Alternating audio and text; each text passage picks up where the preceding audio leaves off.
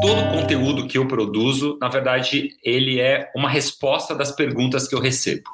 Eu percebi que fazer conteúdo é isso. Então, assim, eu não pauto os meus conteúdos. Quem pauta o meu conteúdo é as pessoas que me seguem. Quando o cliente fala assim, nossa, eu não quero escolher nada, eu quero que você escolha tudo. Nossa, para mim, assim, é é a pior coisa, entendeu? Porque eu não quero contar minha história, eu não quero fazer da casa da pessoa a minha casa, né? As minhas escolhas, aquilo que eu gosto. Mas eu tenho um milhão de ideias de coisas para fazer na, na televisão para falar sobre design. Casa, frente, verso, frente, verso, casa. Casa, frente, verso, universo, casa. Salve, salve, galera!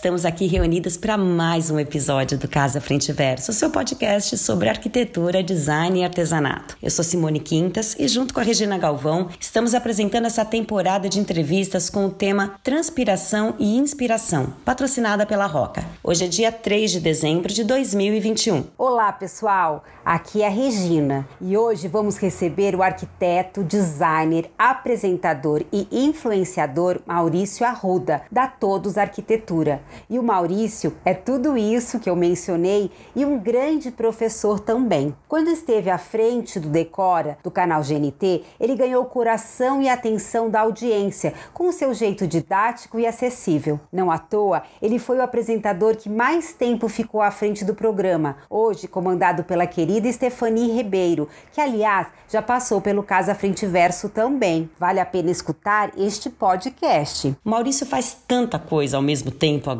que eu realmente acho que ele deveria postar um vídeo sobre como ele organiza o tempo dele. Você já pensou nisso, Maurício? Fica a dica, hein? Bom, aquele Maurício que bomba no Instagram, no YouTube, aliás, com todo o merecimento, pois ele posta conteúdos relevantes todos os dias no Instagram e semanalmente no YouTube. Também tem o escritório de arquitetura a todos, como a Regina diz, que faz muitos projetos residenciais e corporativos. Ele também trabalha para uma grande rede de lojas, dando uma espécie de consultoria para diversas áreas da empresa, desenvolve produtos para marcas e, desde a pandemia, está brincando de casinha num sítio, que a princípio era para ser um lugar para ele se desligar, mas generosamente ele compartilha as delícias da roça com a gente também. Simone, na boa, chega de papo, porque a gente quer mesmo é ouvir o Maurício falar e acho que ele já está chegando por aqui. Hora de receber no Casa Frente Verso o arquiteto Maurício Arruda.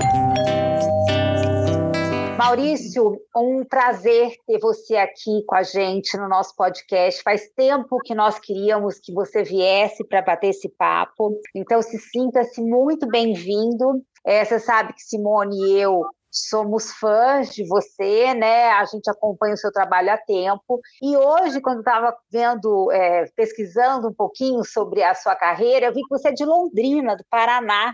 Eu, eu não sabia, porque eu nunca achei que você tinha um sotaque de paranaense.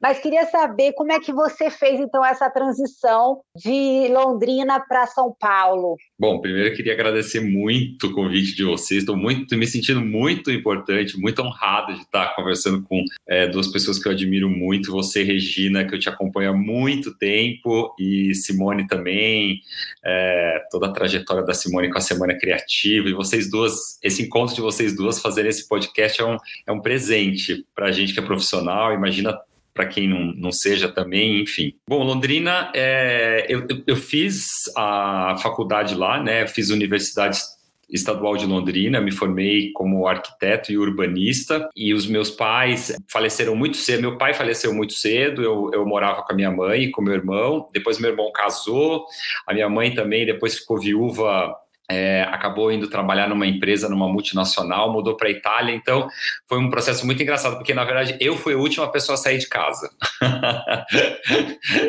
é, todo mundo foi saindo e eu fui ficando, e eu estava no meio da faculdade, também não tinha como sair de lá. E, e aí, quando terminou a faculdade, eu tinha feito um trabalho de, de conclusão de curso sobre habitação de interesse social construída com madeira de reflorestamento. E eu sempre tive um interesse muito grande por essa escala da casa, sabe? E aí eu perguntei para o meu orientador se o meu TCC, né, o trabalho de conclusão de curso, podia ser uma casa. Ele falou assim: ah, não, uma casa talvez seja pouca coisa, talvez você possa fazer um conjunto de casas, um condomínio.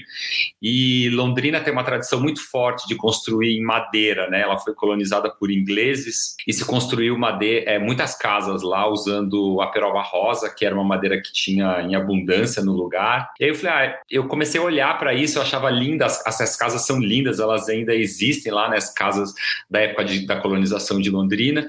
E aí o meu trabalho era uma releitura dessa técnica, a técnica que foi usada na colonização da cidade, para projetar casas para um assentamento rural. É, então era um, na verdade não era um condomínio, era, uma, era habitação de interesse social. E aí na época, para fazer esse trabalho, o meu orientador ele falou: não, você tem que ir para a Escola de Engenharia de São Carlos, na USP, porque lá tem um laboratório de madeira que já era muito famoso, né? ainda é muito uma, uma referência brasileira do estudo da madeira. E lá tinha um grupo de pesquisa que estudava exatamente isso: habitação de interesse social construída com madeira de reflorestamento. Então, quando eu terminei o curso, os professores da USP de São Carlos me chamaram e falaram assim: nossa, vem para cá para você continuar essa pesquisa e fazer um mestrado. E aí foi aí, só aí que eu saí de Londrina. O mestrado eu acabei, é, a ideia era emendar com doutorado, por isso que eu mudei para São Paulo. Só que eu desisti do doutorado, comecei a trabalhar dando aula como professor e acabei ficando aqui em São Paulo. Que legal. Eu não sabia dessa história. Quer dizer, eu sabia de você ter vindo de Londrina e tudo mais, mas não sabia exatamente disso. E olha que eu já participei de bastante conversa sua, hein? Sempre tem uma novidade. Mas, Maurício, eu também, como a Regina, estou muito feliz de te receber aqui no, no Casa Frente Verso. E antes da nossa conversa, eu fui dar uma olhada como é que você estava nas redes sociais. Eu fiquei, assim, chocada, porque são quase um milhão de seguidores no Insta. O YouTube, que é um canal relativamente novo, né, que você está trabalhando 350 mil, é, cara, é muito, muita responsabilidade, né? É, só para pegar um ganchinho com Londrina e também com esses números, me diz assim, quando você estava lá em Londrina, qual, quais eram os seus sonhos lá atrás, né? É, eu acho que assim, o, o, o, estudante de arquitetura de 20 anos hoje tem uma cabeça muito diferente do Maurício de 20 anos. Eu era um, um menino, eu era um moleque fazendo faculdade. Eu, eu caí na arquitetura porque eu gostava de desenhar, eu não tinha maior noção da, da grandiosidade que é essa profissão, do privilégio de entrar na casa das pessoas e mas eu acho que eu tive sorte em algumas escolhas que eu fiz, né? Tipo, ter ido fazer uma pesquisa nessa área, me aprofundar academicamente nesse, nesse tema da habitação e eu vejo quanto que essa, essa pesquisa que eu fiz durante o mestrado, quanto ela é presente. Nem naquele momento eu tinha tanta noção que seria tão importante, tão impactante para minha carreira, porque foi a primeira vez que eu entrei em contato com sustentabilidade, por exemplo. A gente está falando de 2000, tá? Eu mudei para... Eu terminei o meu mestrado 2000, no ano 2000, exatamente. Então faz 20, vai fazer 22 anos que eu estou aqui em São Paulo. Então eu não tinha muita noção da da capacidade, da potência que é fazer arquitetura e o que, que você pode fazer. E depois eu acho que eu tive uma outra boa escolha, assim, uma, eu tive sorte. Quando eu vim para São Paulo, eu vim para fazer o doutorado. Nessa época, ninguém na FAO pesquisava arquitetura sustentável. Na verdade, o único lugar dentro da USP que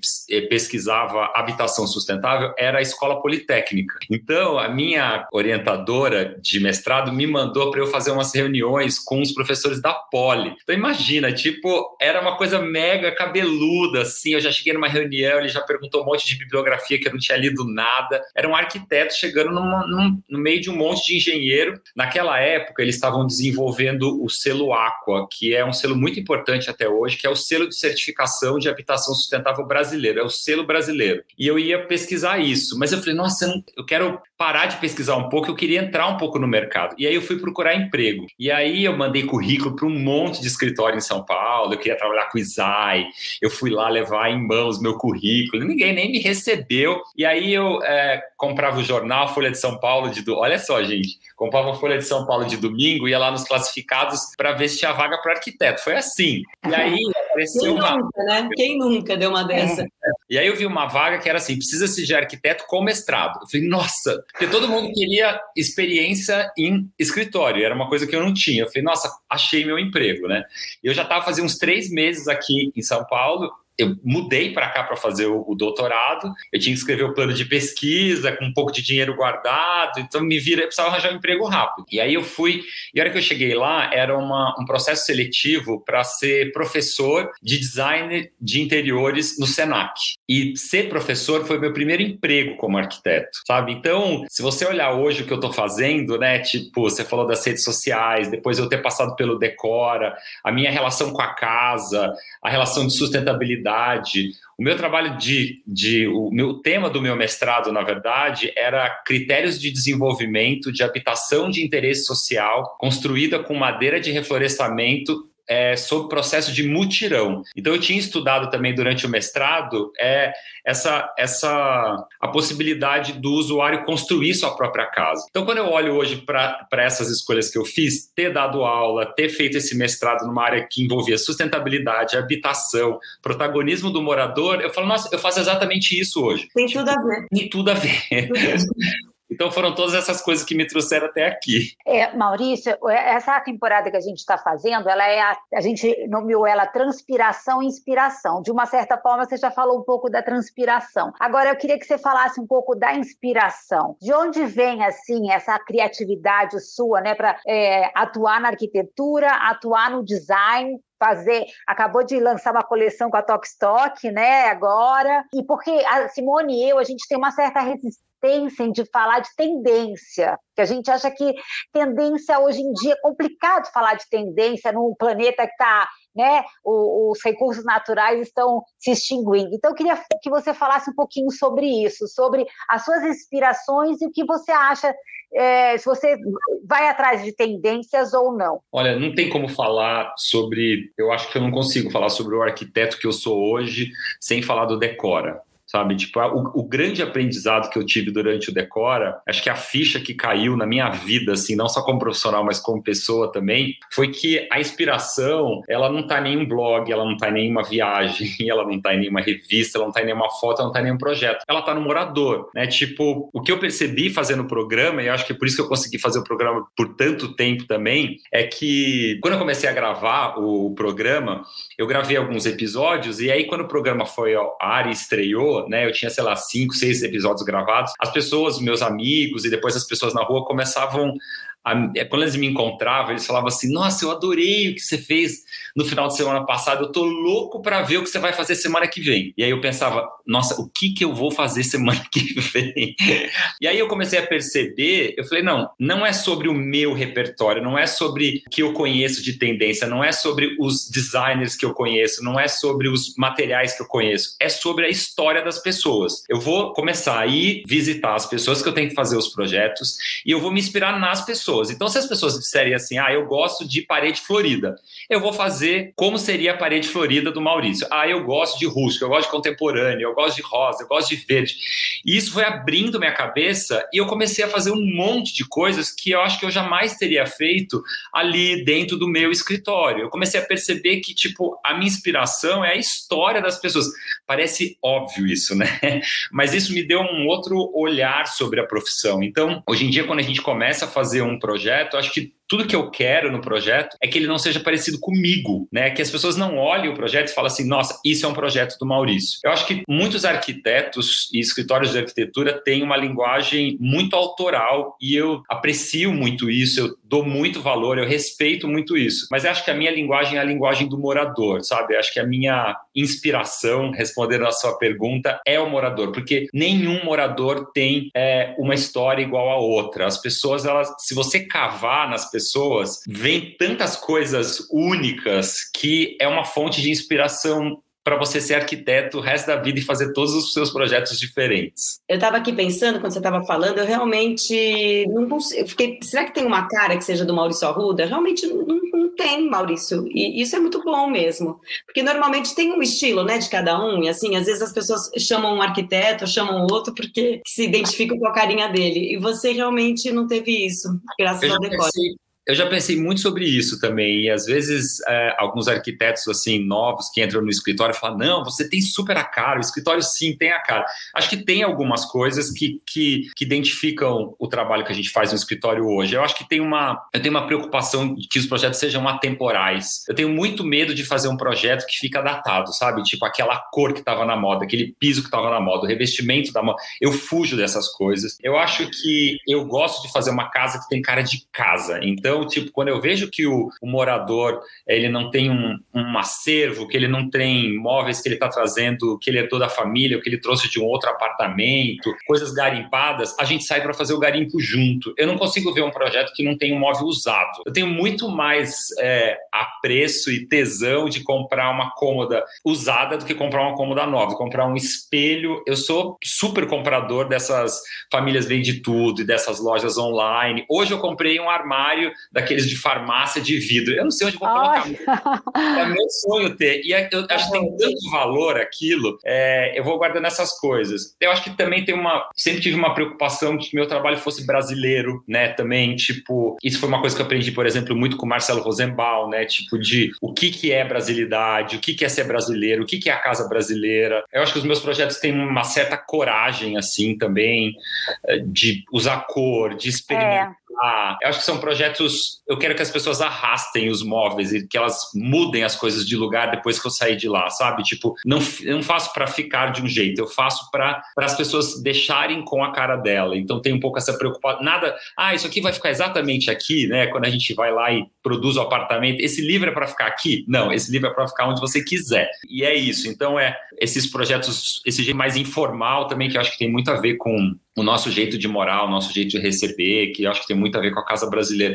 Então, no final, eu acho que a cara é um pouco a mistura dessas coisas. É, eu acho é. que os conceitos, tem, um, tem conceitos que são do escritório, né? Mas uhum. aí o estilo vai vindo de cada morador. Você, acabei não fazendo a pergunta, a Rê, vou falar até rapidinho. É aqui, você, a, a Rê mencionou o, a sua coleção na Tokstok, mas na Tokstok você também tem uma outra coisa lá. Você faz, você é um consultor de tendências, alguma coisa assim lá também? E por que, que eu estou te perguntando isso? Só para emendar aí na história. Porque você tem esse contato tão próximo do público, você tem uma informação que é muito valiosa. O que, que eles realmente, que, que as pessoas estão buscando e o que, que elas querem. Então, eu, te, eu imagino que você aí seja uma, um poço de informação, né? Isso, assim, a primeira coisa importante para falar sobre isso, sobre essas informações, é que todo o conteúdo que eu produzo, na verdade, ele é uma resposta das perguntas que eu recebo. Eu percebi que fazer conteúdo é isso. Então, assim, eu não pauto os meus conteúdos. Quem pauta o meu conteúdo é as pessoas que me seguem.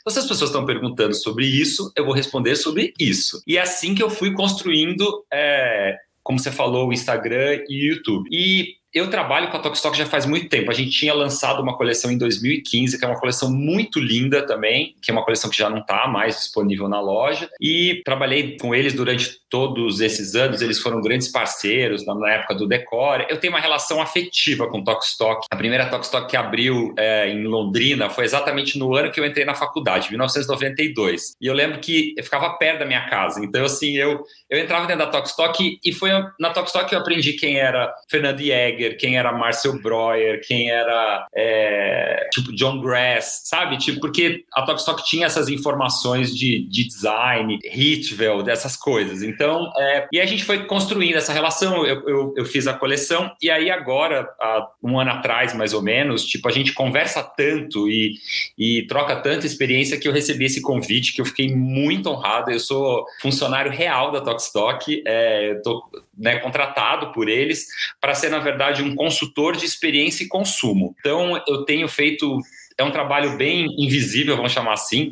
Né? Eu não, não, mostro muito isso, é um trabalho que acaba não aparecendo, mas basicamente eu tenho encontros é, semanais ou quinzenais com diversos departamentos dentro da Tokstok, desde design de produto, a marketing, relacionamento com profissional, visual merchandising, ponto de venda, é, coleções assinadas e na verdade eu sou um consultor é, sobre todos esses assuntos. Eles me chamam para todos os lugares. E aí, coincidentemente, tipo, nesse ano acabou calhando, a gente já estava desenvolvendo essa coleção já fazia um tempo, a gente lançou essa coleção e tem uma notícia também maravilhosa que a gente, a todos, né, meu escritório de arquitetura participou de uma, uma concorrência que foi muito longa também, a gente acabou ganhando essa concorrência e a gente vai redesenhar as novas lojas da Tokstok pelo Brasil inteiro. Olha. Que a última vez isso aconteceu faz 10 anos, é um projeto do Felipe Crescente, e aí de lá para cá ele foi só né, sendo atualizado e sendo reformulado pela própria equipe interna de design, e a gente tem essa missão na mão que é uma mega missão. Então, assim, eu tô envolvido com a Tokstok, assim, dos pés à cabeça. Agora? São muitas, né, Rê? É, hoje eles têm 50 lojas. É, muita lógica. Agora, é, Maurício, você está falando de um projeto aí comercial, né? O seu escritório, é, quando você está atuando na arquitetura, é mais é, comercial ou é mais residencial? E aí você falou do cliente também, né? Você, quando você está fazendo o programa, você está ouvindo o morador. Mas quando chegam para você, o cliente chega para você e não está sabendo de nada, e não, ou quando é um casal, um quer um, quer outro, como é que você é, faz com essas situações aí da, da, da, sua profissão? A gente faz projetos é, dentro do escritório, a gente tem várias categorias de projeto. E escritório de arquitetura, deve ter muito arquiteto que está escutando a gente, sabe disso. O escritório também vai ele vai flutuando conforme o mercado. A gente, por exemplo, antes da pandemia, estava numa fase que a gente estava fazendo vários escritórios. Só que assim, quem que está reformando escritório hoje em dia? A gente estava fazendo escritório do Google, a gente estava fazendo escritórios grandes, sabe? Tipo, pelo Brasil inteiro, no Rio de Janeiro, São Paulo, Belo Horizonte e tal. E aí a gente já vinha, é, assim, a gente sempre soube, acho que de 2015, sete anos para cá, mais ou menos, que foi quando a gente criou a todos, a gente sabia que a gente não podia fazer só projeto residencial, que o projeto residencial dentro do mercado ele é muito mais competitivo. Tem muita gente fazendo casas. Então, quando eu, eu chamei é, os meus sócios para serem meus sócios, o escritório tinha meu nome, passou a chamar todos, a gente falou, não, vamos abrir o nosso, a nossa agenda de clientes e vamos começar a prospectar, a gente foi pesquisar metodologia, a gente foi estudar, foi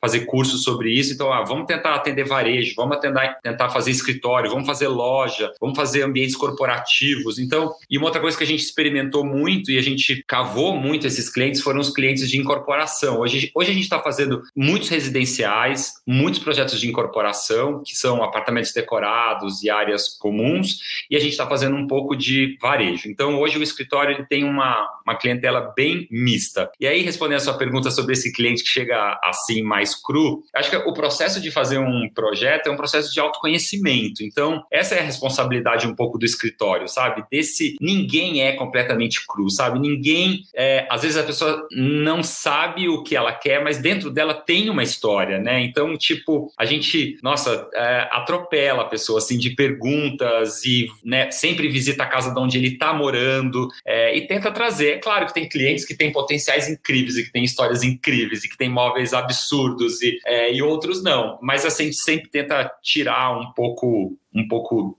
disso de todos os clientes. Você sabe que uma vez eu fiz uma matéria na Casa Cláudia, eu fui entrevistar os moradores e ela falava com orgulho assim: eu não escolhi nem o pregador da, da, da lavanderia. E eu ficava assim, nossa, meu Deus do céu, né? Porque tem gente que larga tudo na mão do arquiteto, né? Não está não tá nem querendo trazer nada de casa, que é tudo novo, inclusive o pregador. Esse eu acho o cliente mais difícil de todos. Quando o cliente fala assim, nossa, eu não quero escolher nada, eu quero que você escolha tudo. Nossa, para mim assim é é a pior coisa, entendeu? Porque eu não quero contar minha história, eu não quero fazer da casa da pessoa a minha casa, né? As minhas escolhas, aquilo que eu gosto. Eu quero fazer um projeto diferente. Então, nossa, eu fico numa agonia desgraçada.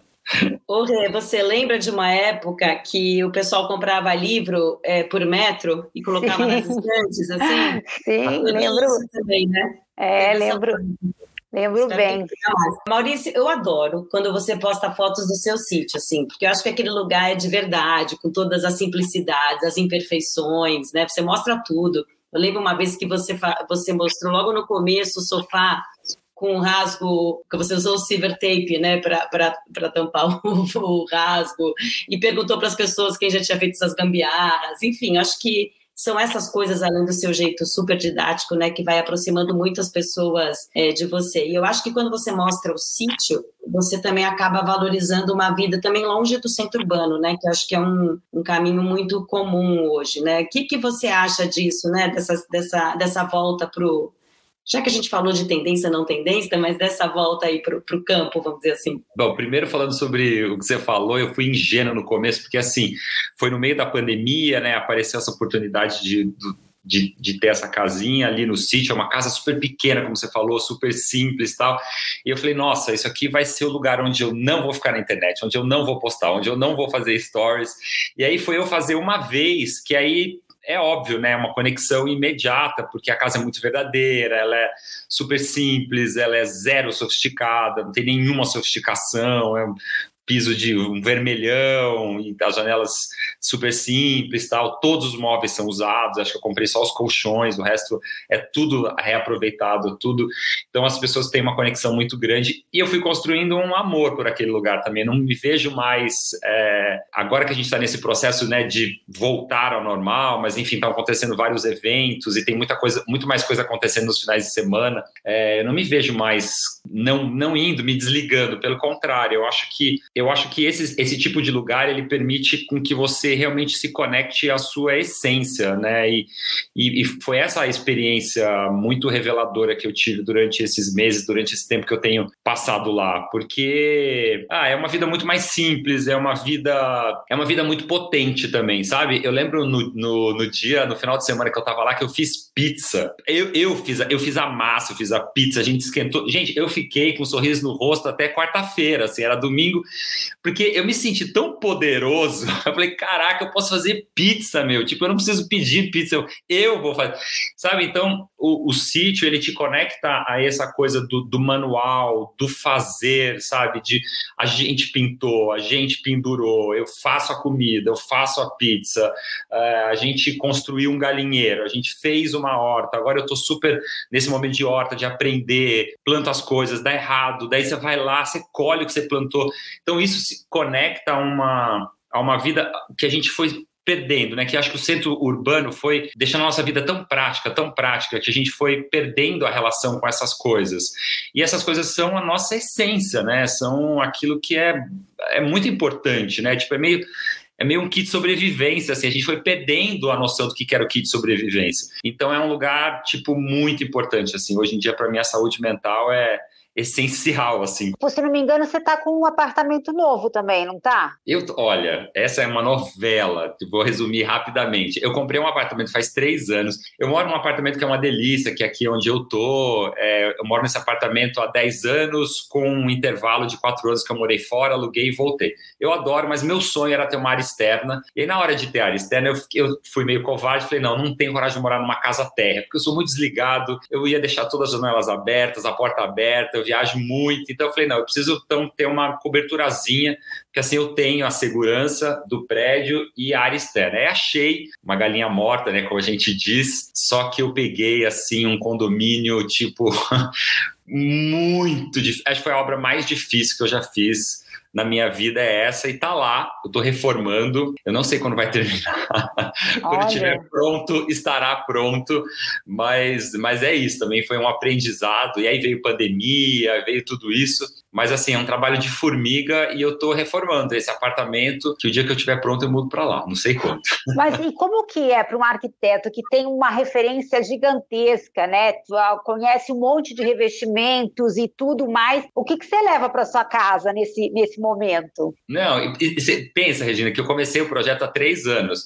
Então, eu pensei qual que ia ser a cerâmica que eu ia usar no banheiro há três anos atrás. Sabe o que eu estou fazendo agora? Eu estou mudando a cerâmica. A cerâmica que ia para um banheiro eu estou colocando em outro o piso eu já levei para uma outra obra, comprei um outro piso. Então, assim, uma, uma, uma, confusão também, né? Porque, mas assim, a casa na verdade é muito simples. Eu acho que eu, eu, fiquei, eu tenho muita vontade também nas minhas casas de repetir um pouco o que eu fiz nesse apartamento aqui que eu moro, que foi a minha primeira casa mesmo, é, que eu comprei com meu dinheiro, dando aula durante 10 anos. Eu comprei esse apartamento. Eu falo, nossa, eu fiz boas escolhas aqui e assim, não tem nada de extraordinário, sabe? Tipo, eu fiz granilite no piso dos banheiros azulejo 15 por 15 dentro do box, a casa é toda pintada de branco, que eu acho que no fundo eu fui descobrindo que o que eu preciso é meio que uma tela em branco para cada hora eu fazer uma coisa. Então, durante a pandemia eu pintei o quarto todo de bege, piso, teto. Aí, semana retrasada, eu pintei a sala de azul e, e os móveis já foram um milhão de layouts diferentes. Então, eu não vejo muito minha casa, o lugar onde eu vou morar nunca vai ser uma casa pronta, ela vai ser um,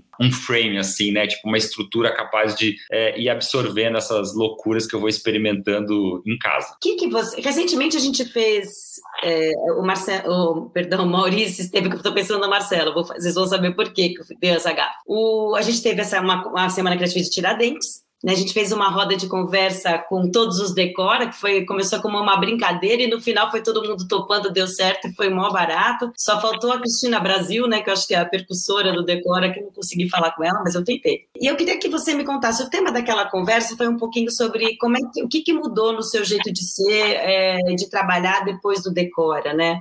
Que, que, é, de certa forma, depois da fama, né? Que mudou alguma coisa? O Decora mudou alguma coisa no seu jeito de, de ser, não só de trabalhar? Bom, primeiro eu preciso te agradecer pro resto da minha vida por você ter promovido esse encontro, porque, é, Simone, você, acho que assim, todo mundo que passou pelo Decora, Abel, Marcelo, né, eu e agora a Stephanie, acho que ficou claro lá que assim, o Decora, ele é muito importante, né, para quem cuida dele, para quem está à frente dele. O Decora, ele sempre está acima do apresentador, sabe? As pessoas amam o Decora. É, as pessoas até hoje me chamam de Decora na rua. Ô, Decora, boa tarde! então, assim, as pessoas amam aquele programa, né? Não, mudou um monte de coisa. Acho que mudou um pouco aquilo que eu falei no começo da nossa conversa, né? Que é essa coisa de, de entender que o morador ele é um protagonista, que o, o, o protagonista do projeto não sou eu, né? É o morador da casa. Acho que me ensinou também a escutar mais, porque eu falo pra caramba até os cotovelos e eu aprendi que eu preciso ouvir mais as pessoas. Acho que me amadureceu nesse sentido. Acho que é comecei a, a, prestar atenção em fazer perguntas mais inteligentes do que comentários mais inteligentes, né? Tipo, então eu, eu fico, quando eu vou conversar com os, os clientes, eu falo, nossa, qual que é a pergunta que eu tenho que fazer para conseguir a melhor resposta? Eu sempre penso nisso, não o que, que eu tenho que falar, sabe? Tipo, mudou, mudou isso, acho que mudou muito a maneira como eu, me vejo como, como arquiteto e acho que me mudou também como no começo, né, antes do, do Decora, eu, eu, eu acho que eu tinha um escritório de arquitetura e eu tinha que cuidar das minhas redes sociais. E hoje em dia, na verdade, a gente tem um, é um núcleo de comunicação dentro do escritório. A gente nem fala mais de rede social, a gente fala sobre, sobre comunicação, né? Tipo, eu acho que eu me tornei um, um, um é, alguém que as pessoas é, respeitam,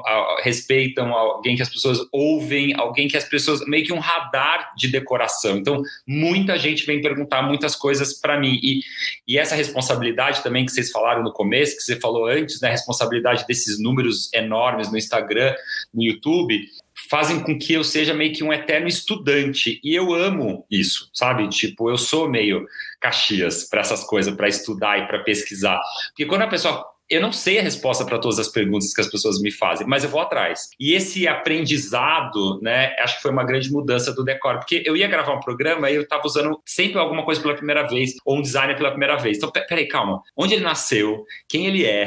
Vocês duas são jornalistas, né? Então, eu acho que é um pouco essa sensação, sabe? Você não pode levar uma referência, uma informação para um grupo muito grande de pessoas se você não tiver certeza daquilo que você está falando, né?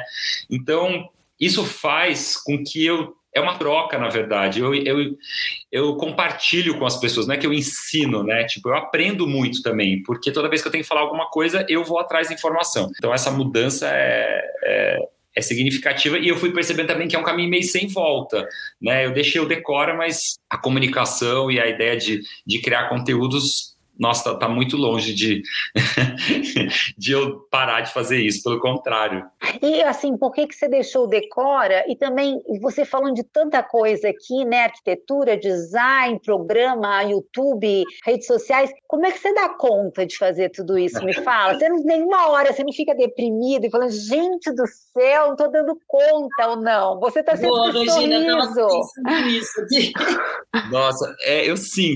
Bom, primeira, primeira coisa, eu eu não faço nada sozinho. Eu, eu, aliás, eu odeio fazer coisas sozinho, assim, tipo, então eu sempre tenho cúmplices.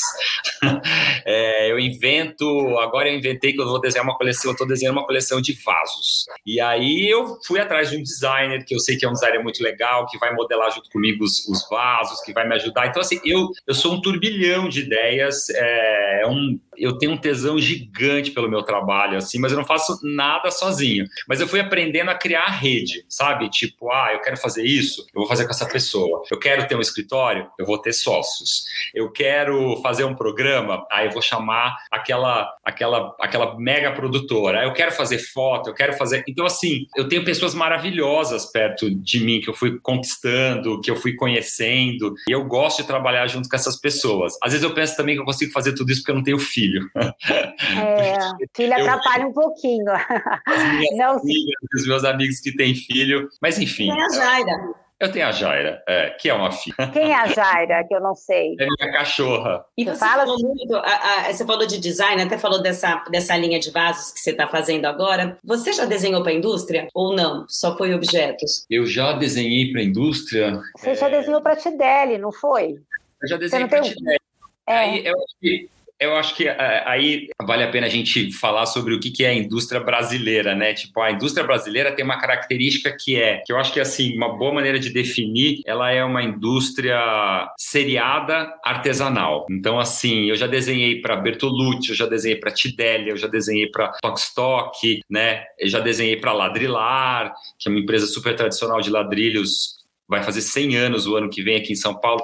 Todas essas empresas, elas vendem produtos teoricamente iguais, idênticos um igual ao outro, né? Ah, eu quero essa luminária. Aí a empresa vai, a indústria vai lá, produz a luminária, essa poltrona, esse piso, essa cadeira. Mas quando você entra dentro de uma fábrica brasileira, você percebe que os processos são super manuais, né? Que tudo é único, que tudo é feito manualmente, que passa pela mão do seu Antônio, da Dona Maria, do José, do Carlos, tarará. Então, sim, acho que eu já fiz alguma, várias coisas que são seriadas, mas é uma característica nossa, sempre tem um manual, sabe, no, na indústria brasileira. E falando em manual, você também tem uma experiência com artesanal. É, você viajou com o Agente Transforma do Marcelo Rosenbaum, né? Já participou de perto. Como é que você vê essa união do design com o artesanato que a Simone também faz tão bem lá na Semana Criativa de Tiradentes? É, essa é a nossa característica. Esse é o, é o espelho que a gente ainda tem resistência para de se ver, né? Porque para a gente fazer alguma coisa que é genuína, que é verdadeiramente brasileiro, que é autoral, que é nosso, que nunca ninguém fez, a gente tem que se olhar para o espelho, né? A gente tem que se reconhecer e falar, nossa, eu sou isso, né? Para você ser original, você tem que se reconhecer. E a gente, para fazer um design brasileiro, acho que o reconhecimento passa por essa grandiosidade, essa potência que é o artesanato e a arte brasileira. E quando a gente olha as experiências, elas são né, maravilhosas, como o A Gente Transforma, do Marcelo, é, ouvir a Adélia Borges na Semana Criativa de Tiradentes, é assim, é de chorar de emoção, mas você vê o quanto a gente ainda precisa, né, tipo, vencer nesse aspecto. A Adélia falou uma coisa maravilhosa na, na última semana criativa, que era todo arquiteto deveria adotar uma comunidade, porque tem tantas comunidades pelo Brasil que precisam ser não adotadas no sentido de ir lá ensinar alguma coisa, mas ir lá e falar assim, olha, o seu trabalho é muito foda, sabe? O seu trabalho pode estar em qualquer loja, de qualquer é, lugar do Brasil de decoração, porque né, a sua trama, a sua madeira, a sua pintura, o seu ferro, e eu acho que a Semana Criativa faz exatamente isso, né? Tipo, não, não ensina nada para o designer, só fala para ele que o que ele faz é muito potente. E a gente tem de norte a sul uma diversidade que eu nunca vi em nenhum lugar do mundo, né? Todos esses materiais que a gente falou, se você vai para o Vietnã, por exemplo, é um país que você vai ver o bambu, o vime, o ratã, né? Mas no Brasil a gente tem a gente tem todas essas fibras, depois a gente tem todas as madeiras, depois a gente tem argila, né? A gente tem uma diversidade. A primeira vez que eu fui para Fenearte foi uma experiência assim, né? De você olhar aquela quantidade de artesãos do Brasil inteiro, a diversidade que a gente tem, o cara do Mato Grosso trabalhando com, com tear, daí é, a cestaria do norte, né? Tipo, a fibra de Buriti do Maranhão. Aí lá no Rio Grande do Sul o cara tá trabalhando calando carneiro. Então você fala, nossa, que riqueza é essa, né? Tipo, eu fico arrepiado de falar, de verdade. Mas assim, tipo, é isso, assim, acho que quando você entra com. Acho que quando você tem uma experiência é, profunda, quando você se aproxima né, dessas comunidades e dessa linguagem, é como se você se visse de verdade, né? Essa, essa experiência que você falou foi em 2015, né? O, o Marcelo levou um grupo de designers para Várzea Queimada é, e a gente fez uma imersão lá. E é, acho que assim, de tudo que eu fiz em termos de design até hoje foi a coisa mais potente e mais revelador. Eu lembro que a gente estava no ônibus, indo, chegando lá na comunidade, e eu tinha um caderninho é, de anotações. A gente foi lá para desenhar uma coleção e eu, Caxias, fiz vários croquis de várias coisas que eu queria fazer. A gente sabia que a gente ia trabalhar com palha de carnaúba. E aí, dentro do ônibus, o Marcelo sentou do meu lado. Foi a primeira vez que eu conversei com o Marcelo. Eu não conhecia o Marcelo. Olha. É, conheci o Marcelo nessa imersão. E aí ele olhou meus desenhos e falou: Nossa, seus desenhos são lindos, mas esquece esse caderno. Pô, a gente não vai lá falar o que ele tem que fazer, a gente vai descobrir o que a gente vai fazer junto, sabe? Tipo, isso foi abriu minha cabeça, assim, eu falei, nossa, é, é, não é sobre ensinar, sabe? Tipo, na verdade é sobre, é o que ele fala, né? Descobrir é, a ancestralidade, descobrir aquilo que está lá dentro, né? Daquela cultura, assoprar aquele, aquela fagulha ali, fazer aquele negócio pegar fogo. Foi muito transformador ter ido para a Várzea Queimada. Que bacana. Eu imagino. E assim, né, eu, ouvindo você falar, por exemplo, Tiradentes, a gente trabalha numa cidade de 7 mil habitantes, que é um, do interior do Brasil e tem aquela riqueza toda, né? Dá para fazer Semana Criativa por muitos anos aqui. Agora, se você pegar no Brasil inteiro, imagina o que, que não dá para fazer. Isso que eu fico pensando, é uma loucura. Semana Criativa é, trabalha ali, o Marcelo em outro lugar, o Sérgio Marcos, mas tem muita, muita coisa para ser feita, muita gente para se juntar aí e criar outros projetos. Tiradentes tem um potencial, né? Imagina o Brasil inteiro, eu já te falei isso, agora eu vou registrar aqui nesse podcast, que você tinha que criar a Semana Criativa Brasileira e aí encontrar Simones pelo Brasil, né? Capacitar pessoas para serem Simones em outros lugares do Brasil e fazer exatamente o que você está fazendo, porque o formato é uma, é, é uma coisa única que não existe, eu acho que em nenhum outro lugar do mundo. É muito poderoso porque ele ele capacita as pessoas, né? Ele não, ele anda sozinho, é muito louco. Eu fui, né, em acho que três edições das cinco e quando você volta um ano depois, aquele artesão virou outra pessoa e sozinha, né? Ninguém ficou ali do lado dele falando o que ele tem que fazer. E é isso é isso tem um, um legado gigantesco para o artesanato, para a cultura brasileira, para tudo, para a pessoa, para aquela família, para aquela cidade, para tudo.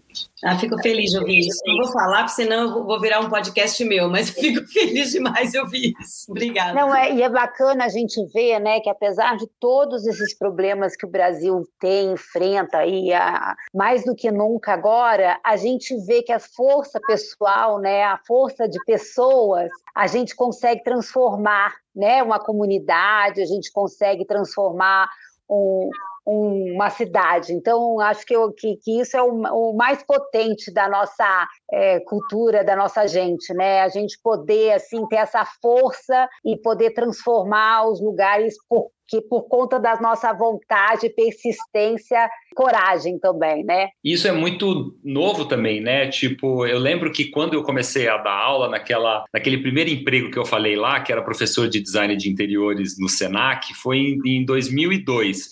E eu lembro que eu comprei uma Casa Cláudia e a Dipot estava fazendo um anúncio, né, na Casa Cláudia de que eles iriam reeditar a poltrona mole. Então a gente está falando que esse olhar, esse despertar para o design brasileiro e para o artesanato brasileiro e para a nossa história, ele é novo, na verdade. Ele tem 20 anos. Na verdade, é, era uma empresa completamente que vendia móveis gringos, importados, e que hoje em dia é uma super referência, assim como outras empresas. E esse boom que a gente viu depois disso também, né, essa valorização que as grandes empresas, algumas indústrias começaram a fazer é, em relação ao nosso design, como isso encorajou né, estudantes a falar, puxa, eu vou fazer design de produto porque eu quero desenhar poltrona. Quando eu vejo um designer de produto jovem no Brasil, eu falo, não, gente, se, é uma pessoa corajosa, é essa, porque assim, é árido, né, o lugar, a gente está muito começando ainda, só que há 20 anos atrás não existia.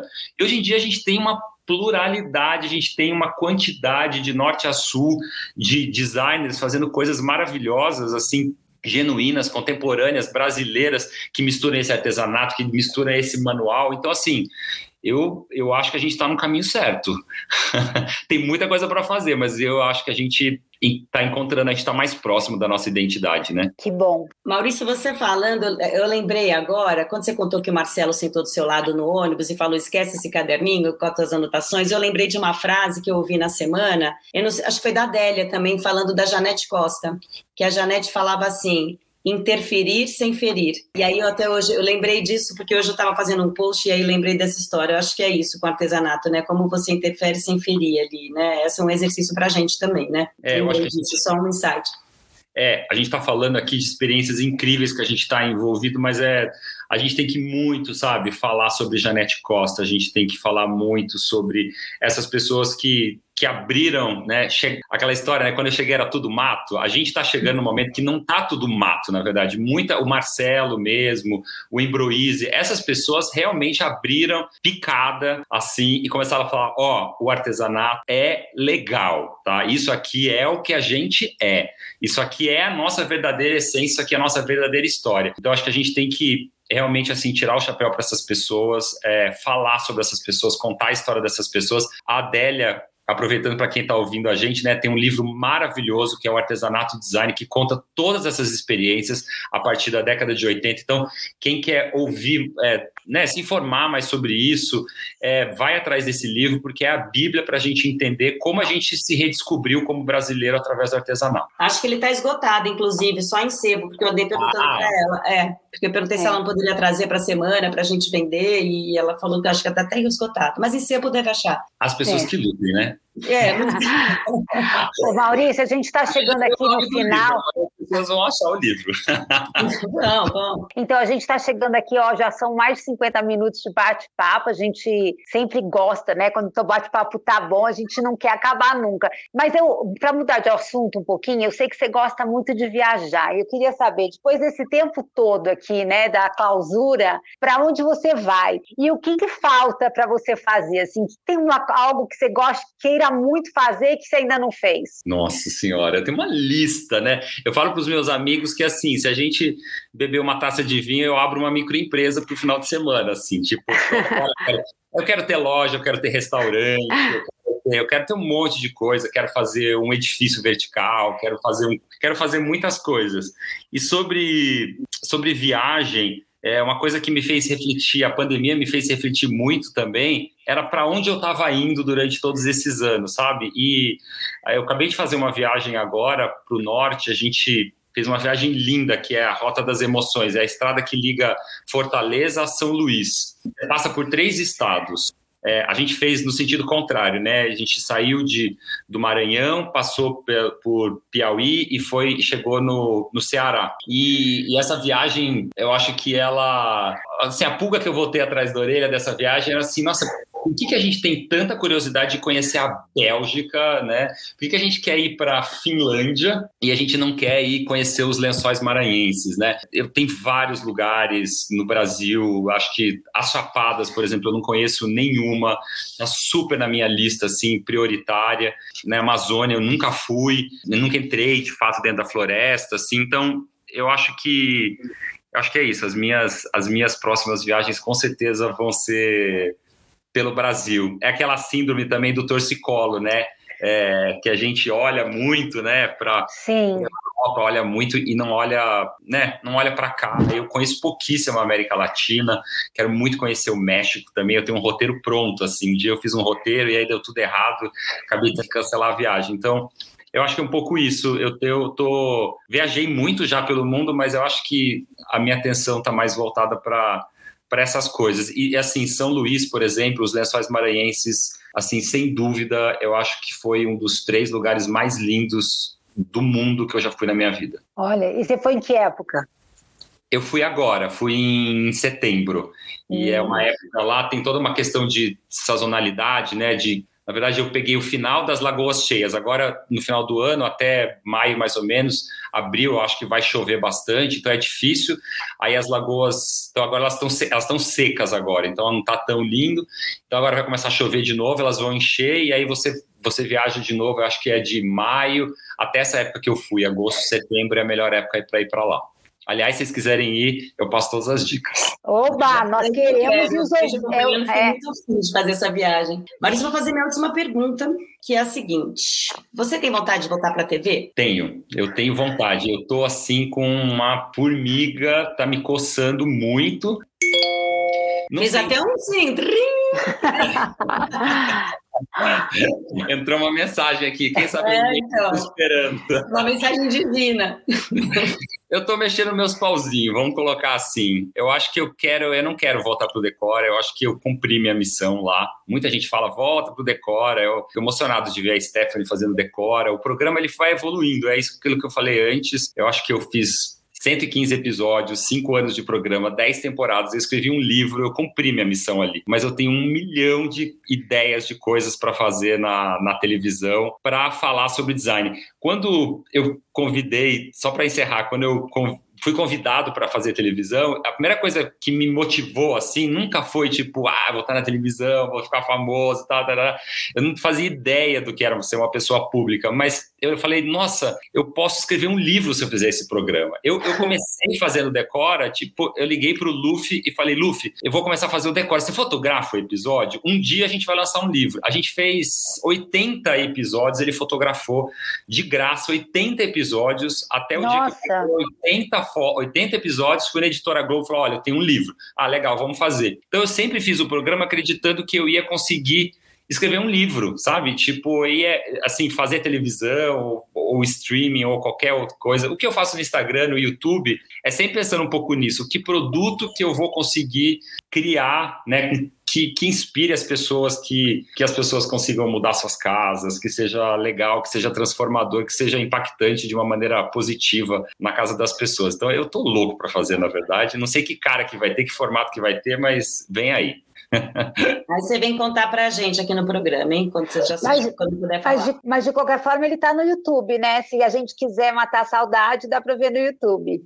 Você sabe que muita gente ainda não sabe que eu tenho um canal no YouTube e, e eu, eu, eu, eu, quando eu saí do Decora, né, tipo, o Decora consumia muito meu tempo. E aí, aí sim eu comecei a fazer muitas coisas. E aí eu tenho hoje muito mais tempo para fazer o canal. Leva muito tempo, dá muito trabalho colocar um episódio no ar. A gente tenta colocar quase toda semana. Amanhã tem episódio novo. Bom, a gente está gravando aqui antes, mas enfim, quase toda semana tem. Quem ainda não é inscrito no canal, vai lá é só Maurício Arruda tem mais de 100 vídeos, dicas de como escolher móveis, objetos, de como decorar a casa, tem tour por dezenas, centenas de, de apartamentos, de casas e projetos que eu já fiz. E eu acho que acho que no Instagram, bom, também quem não me segue ainda, Maurício Arruda, prazer. Joia. Obrigada, Maurício. Um beijo grande. Muito Maurício, obrigado. Obrigada, viu? Obrigado mesmo. Fiquei Te muito vejo Tiradentes em breve em breve. Boa Beijo, sorte tchau, aí gente. nos planos. Tchau, boa noite. tchau. tchau. A gente não diz que o Casa Frente Verso conta coisas que nem o Google sabe? Pois é, gente, de repente teremos Maurício Arruda novamente com o programa na TV. Estamos torcendo aqui. E já que falamos de Semana Criativa de Tiradentes, vou dar uma dica. Entra no canal da Semana Criativa no YouTube, porque lá tem praticamente todas as palestras e rodas de conversa que rolaram este ano no festival, disponíveis para que todos possam assistir ou até rever. E vale muito a pena, porque tem o tal bate-papo que mencionamos com os apresentadores do Decora, tem Adélia Borges, Ronaldo Fraga, Ana Carvalho com uma conversa ótima sobre quintais medicinais, tem os arquitetos Stephanie Ribeiro e Alexandre Sales, junto com o designer Pietro Oliveira, falando sobre afeto e ancestralidade, tem Paulo Alves, Pedro Franco, enfim, tem muita coisa boa. Programa para maratonar mesmo. Desculpa, Netflix. Minha dica de hoje vem de Curitiba. A capital paranaense tem o privilégio de receber a exposição de Cláudia Moreira Salles, um dos grandes nomes do nosso design. Forma e matéria, o nome da mostra está no Museu Oscar Niemeyer, com 44 peças, sendo três inéditas. São móveis, objetos e luminárias de diferentes materiais desenvolvidos nos anos 90 até hoje, ao longo da carreira da designer. A exposição, com curadoria de Valdir Jatobá, fica em cartaz até 13 de março de 2022. Eu já estou com vontade de comprar a minha passagem São Paulo-Curitiba. É tão pertinho daqui que dá até para fazer um bate-volta. E você, topa esse programa? E assim terminamos o Casa Frente Verso de hoje. Obrigada, Roca, por mais esta temporada. Semana que vem tem mais. Edição de áudio e de arte da agência SNZ. Trilha sonora original de Mateu Vinícius Alves Recinella. Obrigada por nos escutar até aqui. E lembre-se de que também estamos no Instagram, arroba Casa Frente Verso, underline podcast. Até semana que vem. Casa Frente Verso casa, casa, frente, verso, universo, casa.